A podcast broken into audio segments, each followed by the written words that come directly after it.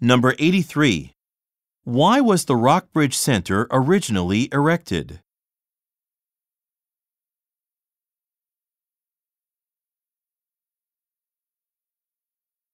Number 84.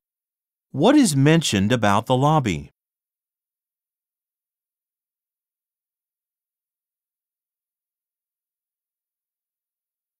Number 85. What are listeners reminded to do?